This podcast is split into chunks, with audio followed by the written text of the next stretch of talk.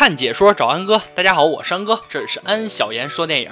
欲望是非常有诱惑力的，不同的人欲望就不同。今天安哥给大家讲一部神秘魔盒引起别人鬼迷心窍，让全车人干出不可思议的电影《暗夜列车》。废话少说，让我们开始说电影吧。故事开始，一辆正疾驰在暴风雪夜晚的列车缓缓驶入一站。车上下来一个黑人列车长和他的年轻助手，像每一个列车长一样，正在停靠的这个站点是他们已经熟悉的不能再熟悉的。而这次，他们这趟列车却迎来一个面无血色、行色匆忙，甚至连票都没有来得及买的男人。列车长发现这个男人紧握着一个神秘的盒子，他也很善意的让男人先上车再补票。这个男人走到尾节车厢的包厢坐下，在这个车厢里还有一个没事瞎逼逼的销售哥和学医的女大学生女主。销售哥想勾搭这漂亮的女主，可是女主根本就看不上他。列车长来到车厢查票，喊那个神秘男子补票时，才发现口吐白沫死了。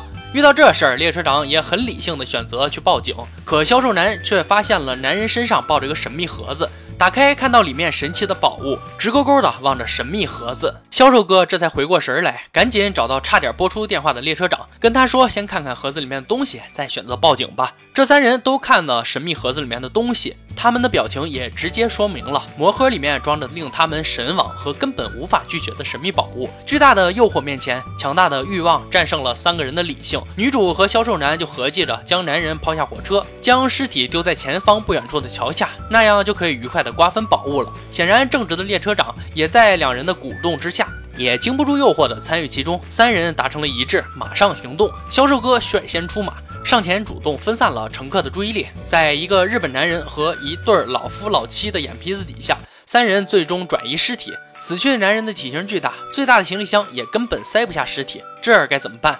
列车长说：“要不咱就放弃行动吧，报警直接解决得了。”正在销售男和列车长沟通的时候，学医的女主找来菜刀，二话不说，还没来得及等两人同意，手起刀落，随着咔嚓一声，男人的头被直接剁了下来。这学医的就是有点猛啊，真的砍啊！列车长是一个很本分的人，哪见过这事儿，直接吓得瘫软在地。销售哥也睁大眼睛，吓得够呛。两人就这样眼睁睁地看着女主肢解尸体，然后把尸体塞进行李箱。女主又让列车长和销售哥他们两个抬起行李箱，将尸体抛了出去。而此时，助手小哥端着盘子突然出现，还在车厢外的列车长和销售哥却被助理小哥锁在了车厢外，冻得直哆嗦。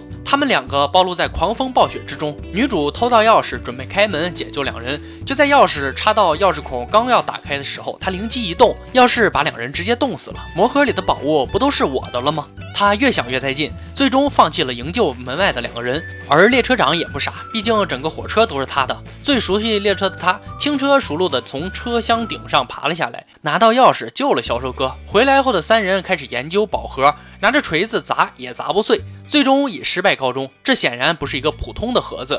而此时，列车长发现火车马上就要进站了。火车上又来了一个新的乘客，帽子哥自称是上一站上车的神秘男的朋友，约定要在车上见面。完蛋，看来这事儿要暴露了。耿直的列车长说自己并没有看到神秘男上车，帽子男怎么可能相信呢？决定自己上车去找。通过车上和其他人的询问，帽子哥很轻松地识破了列车长的谎言，持枪威胁三人交出魔盒。就在帽子哥拿到魔盒的时候，魔盒开始发烫。帽子哥说出了魔盒的秘密：看过盒子里面宝物的人都会在日出前死去。除非毁了盒子里面的东西，帽子哥就有打开盒子的钥匙，宝物就在眼前。销售哥不听劝，争夺中他失手错杀了帽子哥。合计后，三人也发现。原来每个人在魔盒里看到的东西都是不一样的，他们看到的都是自己想要的东西。似乎这个魔盒能够看透三人内心深处最想要的宝物。人们越是想要得到盒子，这盒子就会变得越烫。而就在此时，列车被警车拦了下来，警察赶到，他们说接到群众报警，火车在过桥时丢下一个箱子，撞到冰面。巧合的是，钓鱼的人看到箱子尸体后，赶紧报警。这回真的要凉了，事情彻底藏不住。列车长开始应付着警探的搜查，女主又想到一个计谋。她先是脱掉衣服，色诱销售哥，劝他与帽子哥的尸体先藏在柜子里，躲过警察的搜查。可当销售哥进入柜子，安安稳稳的躺好以后，女主则残忍的将柜子缝隙用胶带直接封死，把销售哥活活憋死了。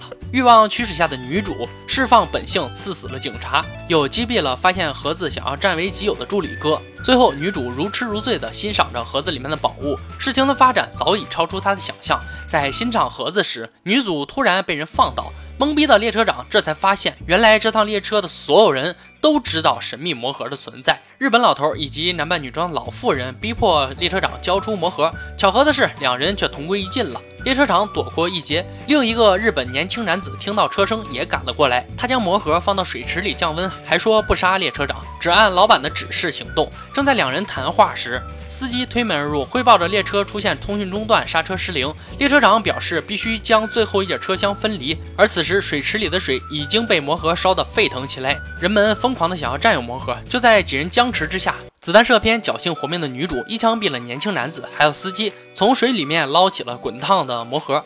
列车长趁其不备，反手一棍放倒了女主。最后，女主也只能看着魔盒掉了下去。而随着两节车厢的断开，无敌强悍的女主也终于嗝屁了。最后，列车长停住列车，唯一幸存者他沿途找到了魔盒，利用帽子哥的钥匙将它打开。盒子发出刺眼的金光，用尽最后一点力气将打开的魔盒放到铁轨上，等待飞驰而来的火车将其碾碎。就在他以为战胜魔盒的时候，远处一只同样被金光诱惑的小狗把盒子从铁轨上救了下来。魔盒的神奇不仅能诱惑人，同样能幻化成一坨镶满钻石的翔来诱惑小狗。故事最后，一个小女孩发现了魔盒，女孩透过魔盒脸上浮现现出惊喜的笑容。